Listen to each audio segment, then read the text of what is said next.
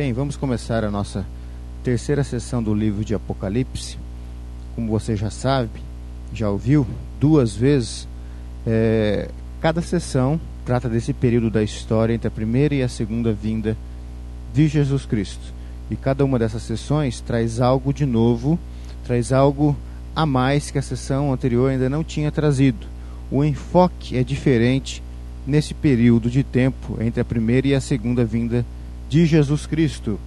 Nós vamos estudar hoje, nessa primeira aula, então, o início da terceira sessão. E vamos é, ver inicialmente o capítulo 8, de 1 a 6. E depois nós vamos estudar também aqui, né, ainda nessa primeira aula, de 7 a 13. A nossa intenção não é fazer nenhum PhD aqui no livro de Apocalipse, mas é dar uma visão boa, eu acredito, mas ainda que superficial, para que você possa compreender o livro de Apocalipse, ter uma visão panorâmica do livro de Apocalipse e compreender o que o livro de Apocalipse quer passar para você e para mim. O capítulo 8, ele começa no primeiro versículo dizendo: Quando o cordeiro abriu o sétimo selo, houve silêncio no céu cerca de meia hora.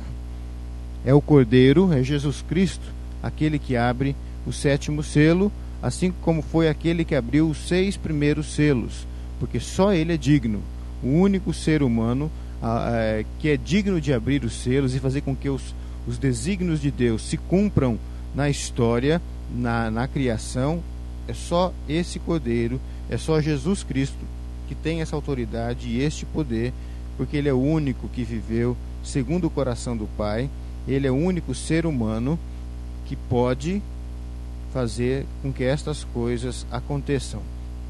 Então ele rompe este sétimo selo e aqui diz que houve silêncio no céu cerca de meia hora. O que será que é este silêncio?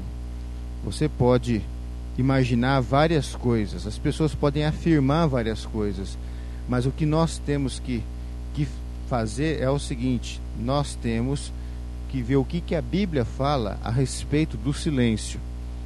O que, que a Bíblia fala a respeito do silêncio. E é por isso que eu te convido a abrir a sua Bíblia aí, imagino que esteja em mãos, no livro de Abacuque, lá no Antigo Testamento, livro de Abacuque, no capítulo 2, versículos 19 e 20, fala um pouco a respeito deste silêncio. Fala assim: ai daquele que diz à madeira, acorda, e a pedra muda, desperta. Pode o ídolo ensinar? Eis que está coberto de ouro e de prata, mas no seu interior não há fôlego nenhum. Veja agora o versículo 20. O Senhor, porém, está no seu santo templo, cale-se diante dele toda a terra. Então ele começa falando aqui a respeito de um contexto de pecado, de idolatria, de falsos deuses. Quer dizer, ó, diante desses deuses você pode fazer o que você quiser. Pode dar ordem, falando desperta, fala, acorda. Mesmo porque eles não são deuses, eles são criação do homem. E Deus, como nós já vimos anteriormente, Deus é Deus de eternidade e eternidade. E ele fala: Deus está no seu santo templo, Deus está sentado no seu trono. Diante dele todos devemos nos calar, todos devemos ficar quietos, porque quando ele se levantar desse trono, é para trazer o seu julgamento. No próximo livro aí da sua Bíblia, logo em seguida do livro de Abacuque, está o livro de Sofonias. Veja no capítulo 1, no versículo 7, fala assim: Cala-te diante do Senhor Deus, porque o dia do Senhor está perto, pois o Senhor preparou o sacrifício e santificou os seus convidados. Veja o que está falando aí para nos calarmos diante de Deus. O profeta está falando assim: cale-se diante de Deus, fica quieto, porque o dia do Senhor está perto, o dia de julgamento está próximo. Deus está no seu trono e está a ponto de trazer o seu julgamento, de mostrar que Ele é Deus, Ele é o Senhor. Zacarias, um pouquinho mais para frente, um livro pequeno também, que está um pouquinho mais à frente na sua Bíblia, aí no Antigo Testamento, Zacarias, capítulo 2, versículo 13, fala assim: Cale, cale-se toda a carne diante do Senhor, porque ele se levantou da sua santa morada. Fica quieto, O Senhor está se levantando do seu santo trono, ali onde ele mora. Ele, o rei saiu do trono e ele saiu do trono para estabelecer o seu julgamento. É esse o sentido aqui do livro de Apocalipse, no primeiro versículo do capítulo 8. Jesus abre o sétimo selo e há silêncio, porque agora o julgamento virá de uma forma clara e evidente. Agora, no versículo 2, diz assim: Então viu sete anjos que se acham em pé diante de Deus, e lhes foram dadas sete trombetas. Sete trombetas foram dadas para estes anjos. Esses sete anjos queriam tocar essas sete trombetas. E aí você pode perguntar: e agora? O que são essas sete trombetas? Bom, primeiro, sete, você já sabe, significa algo completo, pleno, perfeito, ou seja, sete são todas as trombetas que tem que soar aí nessa história da, da humanidade, nesse período entre a primeira e a segunda vinda de Cristo. E essas sete trombetas, agora nós temos que entender trombeta. O que é a trombeta? Veja comigo em Ezequiel, no capítulo 33, versículos de 1 a 5. Ezequiel 33, de 1 a 5. Veio a mim a palavra do Senhor, dizendo: Filho do homem, fala aos filhos de teu povo e dize-lhes: Quando eu fizer vir a espada sobre a terra, e o povo da terra tomar um homem dos seus limites, e o constituir por seu atalaia, e vendo ele que a espada vem sobre a terra, tocar a trombeta e avisar o povo, se aquele que ouvir o som da trombeta não se der por avisado, e vier a espada e o abater, o seu sangue será sobre a sua cabeça. Ele ouviu o som da trombeta e não se deu por avisado. O seu sangue será sobre ele, mas o que se dá por avisado salvará sua vida. Vejam aí que o interesse da trombeta, portanto, é avisar. A trombeta é um aviso de Deus. É um aviso porque ele está se levantando do seu santo trono, da sua santa morada, para estabelecer é, a sua justiça e os seus juízos vão ser é, vão acontecer sobre a criação e inclusive sobre o homem, sobre o ser humano. O ser humano vai provar da justiça e do juízo de Deus. Ele está se levantando. A justiça vai acontecer, mas antes Deus toca a trombeta, a trombeta da misericórdia. É como se Deus através das trombetas estivesse dizendo: arrependam-se, arrependam-se, porque eu sou Deus e a minha justiça vai acontecer. A justiça de Deus para aquele que está com Deus, para aquele que vive nos caminhos de Jesus, a justiça de Deus é agradável e vem com uma salvação de Deus. Mas para aqueles que se mantêm rebeldes contra Deus, a trombeta é um aviso, e se não houver arrependimento, a morte é certa e morte de inferno no final. Neste mesmo capítulo 33 de Ezequiel, no versículo 11, fala assim: Dize-lhes, dize-lhes, tão certo como eu vivo, diz o Senhor Deus, não tenho prazer na morte do perverso, mas em que o perverso se converta do seu caminho e viva. Convertei-vos, convertei-vos dos vossos maus caminhos, pois, porque a vez de morrer, ó casa de Israel? Então a trombeta é um aviso aqui no, no texto de Ezequiel, é um sinal da misericórdia e da graça de Deus, por mais é, é, violenta que essa trombeta muitas vezes seja, mas é Deus tentando abrir os olhos dos ímpios para que eles vejam que eles precisam de Deus e reconheçam que Deus é Deus e ouçam essa trombeta e se arrependam e mudem as suas vidas para que quando vier o juízo eles não sejam destruídos diante da justiça de Deus, mas que eles sejam é, recebidos pela graça como filhos e filhas amadas. Então, você creio que você entendeu o sentido dessa trombeta. A trombeta ainda não é a palavra final. E é por isso que você vai ver em cada, das, cada uma das trombetas que não é toda a terra que é destruída, não são todas as pessoas que morrem, não, não é nada é completo nas trombetas, porque a intenção das trombetas não é trazer o juízo de forma plena, mas é avisar sobre o juízo.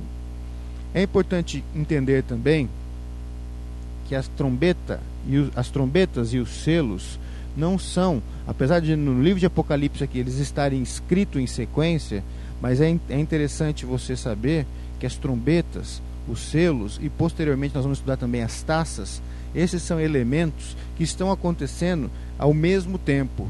É como se agora tem selos sendo abertos e tem trombetas soando, e em locais, em locais diferentes da terra podem ter selos e trombetas diferentes soando, a não ser aqueles, aqueles últimos que antecedem, os, os últimos segundos, vamos dizer assim, no, no tempo de Deus, antes da, da vinda de Jesus, quando será estabelecido é, o início da nossa eternidade com Deus, com novos corpos e assim por diante.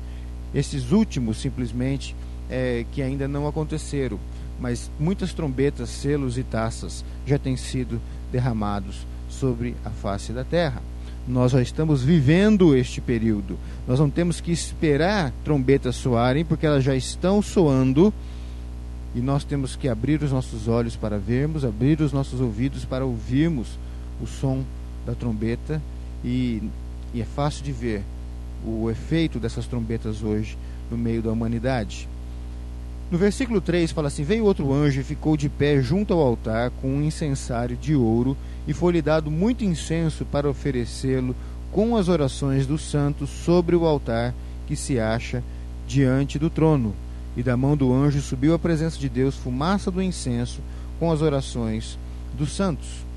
Agora, esse outro anjo, ele está junto ao altar, o altar do incenso, aonde ali ficava aquele incenso que subia aquele aroma ali no Antigo Testamento. Você pode ver isso depois. É, o, esse incensário, esse local aonde é, saía essa fumaça que no Antigo Testamento representava aí as orações, que levava as orações com a sua, com a sua fumaça para a presença de Deus. Aqui diz o texto que muito incenso foi dado para oferecer com as orações de todos os santos. Não é só um pouquinho, mas muito. E vejam que as orações, elas são colocadas juntas agora deste incenso, porque as orações dos santos não são orações perfeitas, porque nós não sabemos como se deve orar. E é por isso que ela precisa desse incenso para ser elevada, para ser para que ela possa achegar à presença de Deus. E o que será que é este incenso. O que ele será que ele simboliza? Se você é, ver aí no, no verso 4, ele fala que através desse incenso ela sobe na presença de Deus. E essa fumaça do incenso, ela conduz as orações do povo de Deus até a presença de Deus. Mas vamos ver, então, o que será que é o significado desse incenso? O que é este elemento que incensa as nossas orações, que aperfeiçoa as nossas orações para que Deus as ouça de tal forma que ele as responda de uma forma perfeita. Te convido a abrir a Bíblia no, no livro de Romanos, no capítulo 8, o versículo 26 já dá uma ideia para a gente sobre é, o que é este incenso. Quem é, ou o que é, que incensa as nossas orações e faz com que é, as nossas orações sejam eficazes na presença de Deus. Em primeiro lugar, aí, no capítulo 8 de Romanos, versículo 26, fala assim: Também o Espírito, né, o Espírito Santo, semelhantemente nos assiste em nossa fraqueza, porque não sabemos orar como convém, mas o mesmo Espírito intercede por nós sobremaneira, com gemidos inexprimíveis. Então, este incenso, em primeiro lugar, é a intercessão do Espírito por aqueles que estão em Cristo Jesus é a intercessão do Espírito em nosso lugar, porque nós não sabemos orar, porque nós somos fracos, porque nós não podemos em nós mesmos nos apresentar diante de Deus. Então o Espírito Santo, ele vem e nos assiste e nos ajuda na nossa fraqueza e com gemidos inexprimíveis, não com voz humana, mas através dos seus gemidos, ele intercede por cada um de nós. E ele, diante de Deus agora, as nossas orações são feitas através dos gemidos deste que é o Espírito Santo, que é o próprio Deus. Mas não só isso. O versículo 34 também fala assim: Quem os condenará? É Cristo Jesus quem morreu, ou antes, quem ressuscitou, o qual está à direita de Deus e também intercede por nós. Veja aí, o Espírito Santo está intercedendo e Jesus Cristo está intercedendo por nós. É este o incenso que sobe à presença do Pai. É este o incenso que chega ali no trono onde o Pai está sentado.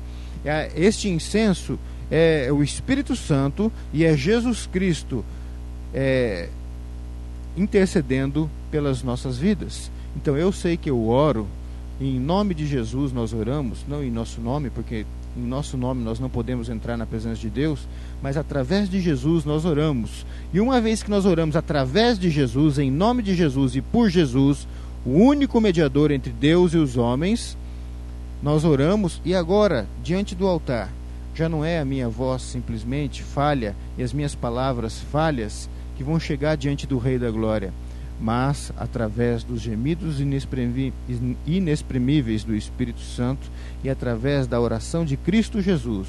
Este é o incenso que leva as nossas orações à presença de Deus. É a oração do Filho e é a oração do Espírito que faz com que as nossas orações sejam eficazes. São as orações do Filho e do Espírito Santo, que aperfeiçoam as nossas orações e as faz dignas de chegarem à presença de Deus Pai. Vejam então que quando um crente está orando, uma reunião de oração está acontecendo. Mesmo que seja um único crente orando, uma reunião de oração está acontecendo. Porque o Pai, o Filho e o Espírito estão reunidos o Pai, em amor e graça, está preparado a responder às orações.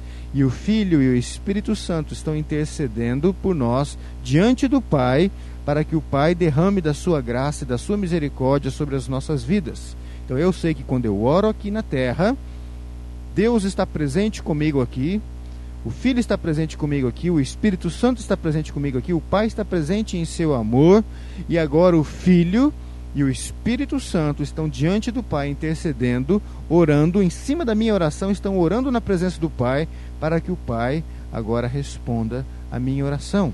E é isso que o texto agora está falando, dessa reunião santa de oração que acontece em nosso favor.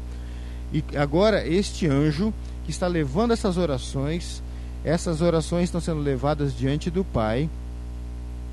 E diz aqui que essas orações chegaram na presença de Deus. A oração do seu povo, a oração do povo de Deus, chega na presença de Deus.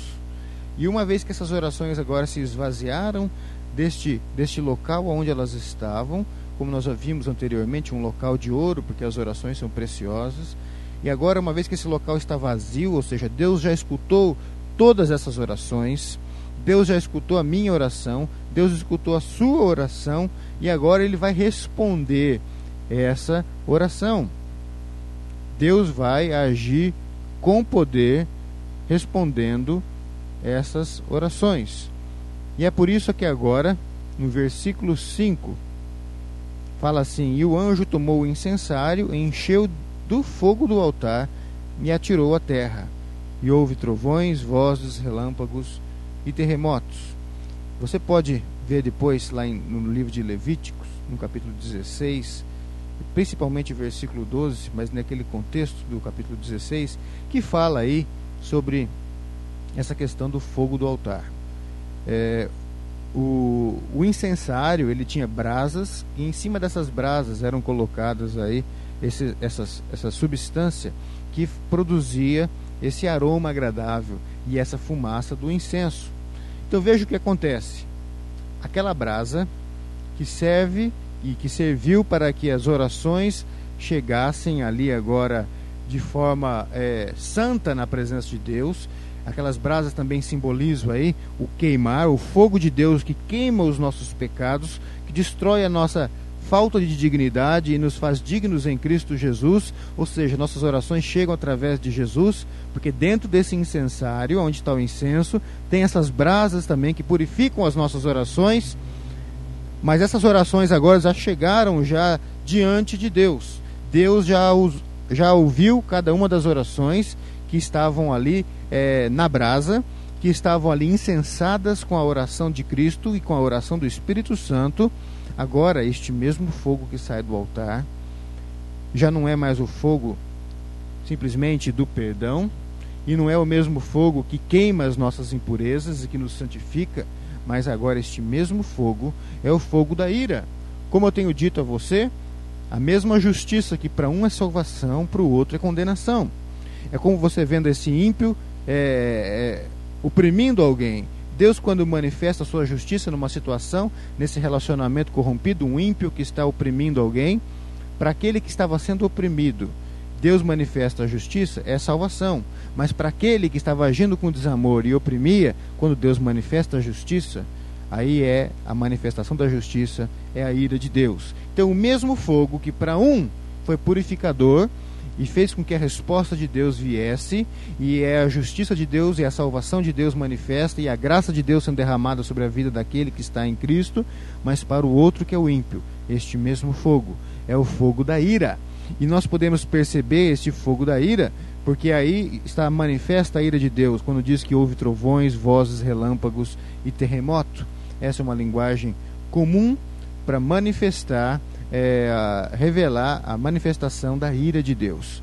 E agora, no versículo 6, fala que os sete anjos com as sete trombetas se preparam para tocar as trombetas, se preparam para avisar o ímpio: olha, se arrependa, porque Deus está se levantando do seu trono para estabelecer a sua justiça no meio de toda a criação. Então o primeiro anjo se levanta aí no versículo 7 e diz assim: O primeiro anjo tocou a trombeta, e houve saraiva e fogo, e mistura com sangue, e foram atirados à terra. Foi então queimada a terça parte da terra e das árvores, e também toda a erva, erva verde. O primeiro anjo toca a trombeta. O primeiro aviso é dado. E veja essa linguagem que houve saraiva e fogo e mistura com sangue e foram atirados na terra é uma linguagem bem de, é, de justiça de Deus. É uma linguagem que mostra a ira de Deus. E agora, essa saraiva e fogo misturada com sangue que é atirada à terra está mostrando: olha, não é brincadeira, não. É coisa séria. Tem sangue envolvido aí. O sofrimento é real. E aqui diz, em primeiro lugar, que, que nesses, nessa trombeta é atirado na terra. E a terra, ela é destruída na sua terça parte, as árvores como toda erva. Veja que Deus está agindo através da criação para avisar o ímpio. Então a terra é destruída, as plantações, as árvores são destruídas, a vegetação é destruída. E hoje, quando nós estamos vendo estas coisas que eu já falei, vegetação e a, e a terra ser destruída, aquilo que é plantado sendo destruído, nós não associamos com a ira de Deus. A gente não vê que as florestas sendo destruídas, mas, pastor, é o homem que está destruindo. Com a permissão de Deus, o homem está cumprindo a vontade de Deus. E o homem, agora, através da destruição dessa terça parte da terra, ele prova do juízo de Deus. Consequências vêm desta primeira trombeta. Mas nós temos que ver nestas coisas simples Deus manifestando a sua ira através das coisas muito simples que estão já acontecendo na nossa volta. Deus está revelando a sua ira, mas Ele quer, através da trombeta, avisar para converter o ser humano a Deus. Vocês precisam de mim, se arrependam e se convertam. A segunda trombeta soa e diz assim: O segundo anjo tocou a trombeta, e uma, como uma grande montanha ardendo em chamas, foi atirada ao mar, cuja terça parte se tornou em sangue e morreu a terça parte da criação que tinha vida existente no mar, e foi destruída a terça parte das embarcações. Se na primeira trombeta, a terça parte da terra e não a terra inteira, veja, a trombeta é um aviso, se fosse destruído tudo, não seria um aviso, seria o juízo final. Mas a terça parte da terra é destruída, e agora a terça parte da criação existente no mar e tudo aquilo que está no mar, inclusive as embarcações. O que, que acontece aqui? Deus está fazendo a sua justiça não somente na terra, mas também na água. A sua justiça acontece em todas as áreas aí da criação e você vai ver isso conforme nós estudarmos as trombetas.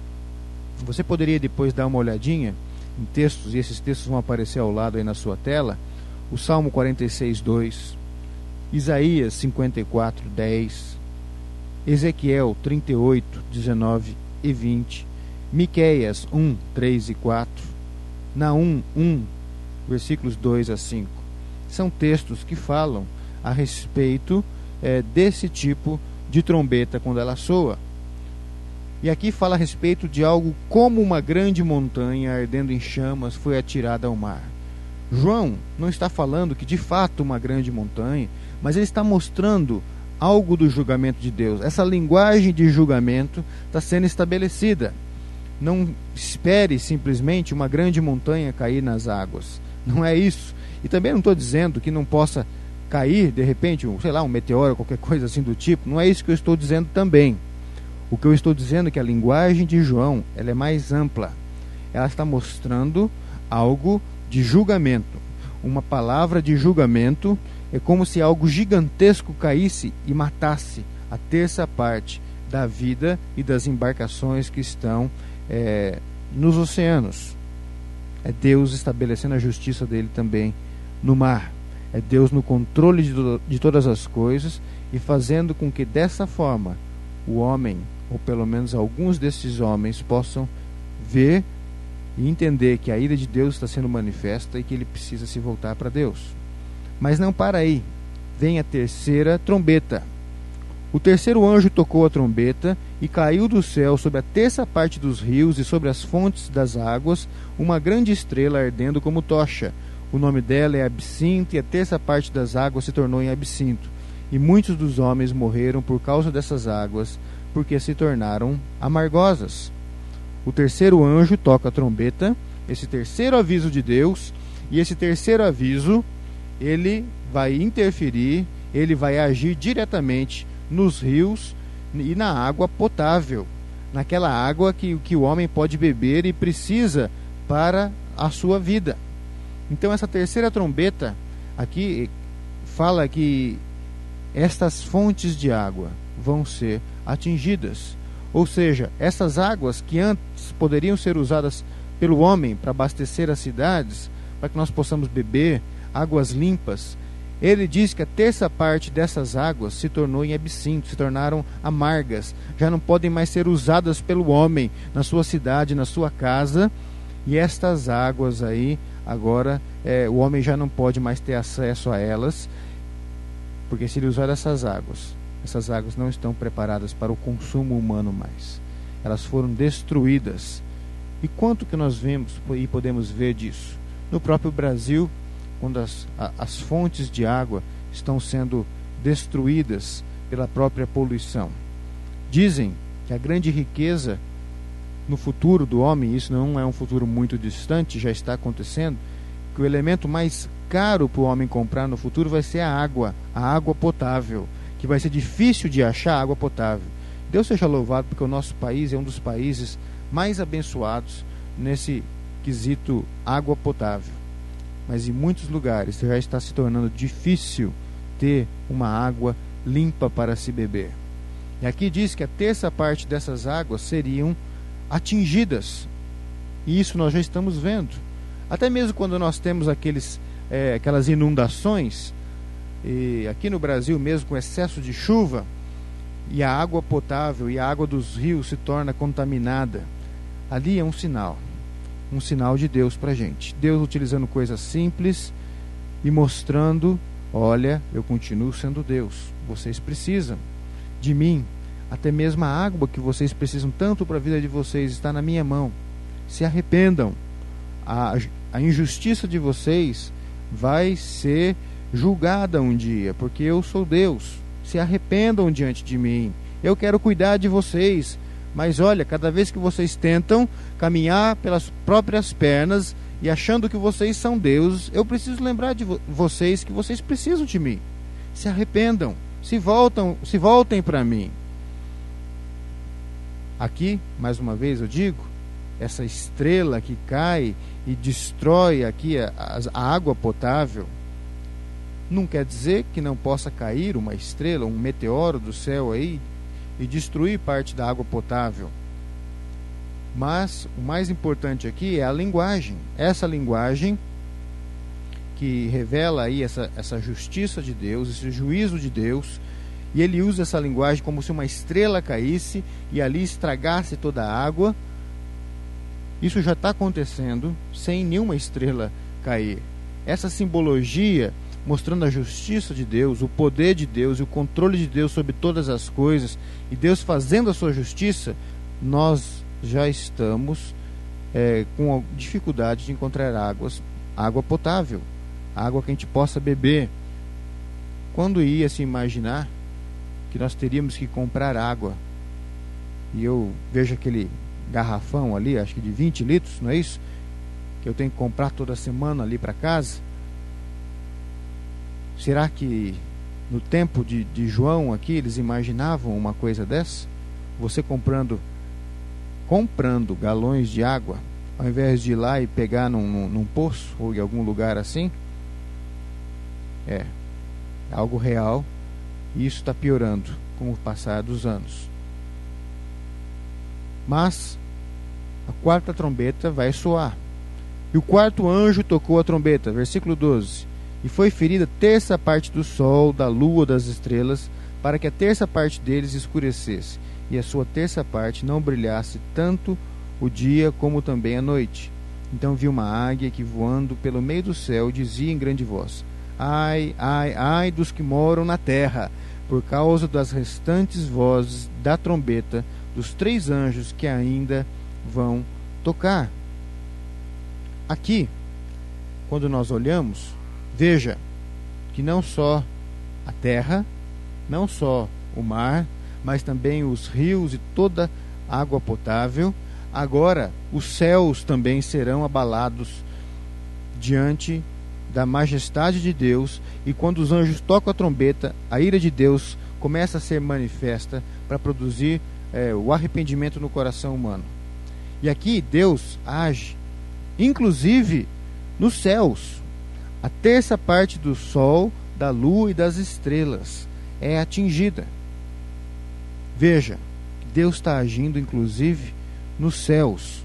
E essa aqui é uma linguagem bem contextual para esse tipo de, de, de, de, de assunto que é tratado na Bíblia. O sol escurecer, a lua se tornar como sangue, estrelas cair do céu, caindo do céu. Essa é uma linguagem que mostra, gente, quando essas, o céu começar a ser abalado, vocês vão perceber que eu sou Deus e vocês se arrependam. Eu estou tocando na criação de forma completa. Veja aí, de forma completa, eu estou tocando na criação. E essas quatro primeiras trombetas, Deus está mostrando que Ele está tocando em toda a criação, e através de toda a criação Ele está manifestando a sua ira e a sua justiça.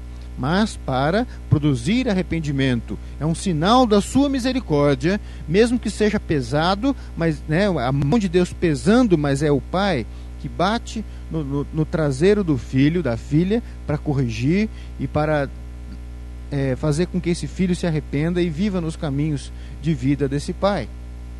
Então Deus está falando assim: olha, eu estou trabalhando com tudo que existe para que vocês se arrependam e vivam comigo e me recebam como Deus, como Salvador, como Senhor da vida de vocês. Então esses, essas quatro primeiras trombetas, elas se referem a, diretamente à criação. Por mais duras que elas sejam, elas falam de algo é, fácil de nós detectarmos e que está à nossa volta. Mas agora uma águia, ela começa a voar, e a águia é aquele animal que ela tem uma visão panorâmica, que vê as coisas tudo lá de cima, e é um animal de rapina, e isso é bem, é, tem muito a ver com o livro de Apocalipse, esse contexto aqui de justiça, de ira divina. Ela começa a olhar lá de cima, é como se ela visse ainda aquilo, e ela está vendo de fato, aquilo que ainda há de acontecer nas últimas trombetas essas últimas três trombetas, agora elas vão ser mais terríveis e mais temíveis do, do que as quatro primeiras. Primeiro, é, primeiras trombetas, porque essas quatro se referem à criação, mas estas agora, três últimas, elas se referem à, à guerra espiritual, elas se referem a algo muito mais profundo que vai é, acontecer quando essas trombetas soarem, essas três últimas. E é por isso que essa águia agora ainda tem três ais. Um ai para cada trombeta que, que tocará ainda aqui, nesse livro de Apocalipse.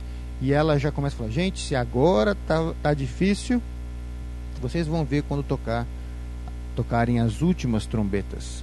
As últimas trombetas. vão ser mais doloridas, mais intensas no seu resultado do que essas quatro primeiras que afetaram toda a criação. O que você tem que ficar? Aqui de principal. Olha, Deus é o Deus de glória. Quando ele se levanta, ele se levanta para cumprir a sua justiça. Cale-se diante dele esqueça os seus argumentos vazios. Ah, mas todo mundo faz assim. Não, mas hoje em dia todo mundo rouba. Não, mas hoje em dia todo mundo trai. Mas hoje em dia todo mundo faz isso, todo mundo faz aquilo. Ah, não, mas eu até vou na igreja, mas compromisso assim, ninguém mais tem esse compromisso tão profundo com Deus. Cale-se diante de Deus. Fica quieto. Ele está se levantando do seu trono. Não use palavras vãs diante de Deus. Quem vai interceder por você é Jesus e é o Espírito Santo. Ah, mas eu não creio nele. Então aí você está perdido. Se converta. Mas existe Jesus, existe o Santo Espírito para interceder por você e por mim. E ele está intercedendo. E agora, como resposta das nossas orações, clamando pela justiça de Deus, as trombetas começam a soar. E Deus começa a estabelecer é, o seu juízo sobre a terra. E pelas trombetas, ele visa, é, pela sua misericórdia, conversão. Deus quer que nós nos convertamos venhamos a nos converter a Ele. E é por isso que as trombetas soam. Saiba que você precisa de Deus. Que você precisa estar perto de Deus. E não brincando que é amigo de Deus. Mas de fato se colocar de joelhos e viver na presença de Deus. Porque as trombetas soam. E eu creio que devem ter trombetas soando na sua vida. Se você está em pecado, se você está distante de Deus, com certeza trombetas soam coisas que você não quer, que não te agradam o coração, devem estar acontecendo na sua vida. E você fala assim: por que Deus? Por que comigo? E Deus fala para que você se arrependa e saiba que eu sou Deus. Se volte para mim. Mas está tão difícil a minha vida, Deus. Por quê? Porque você não está comigo e a trombeta está soando para que você se arrependa. E trombetas também estão soando para que a humanidade reconheça que Deus é Deus. A Ele a glória, a honra e a majestade. Amém.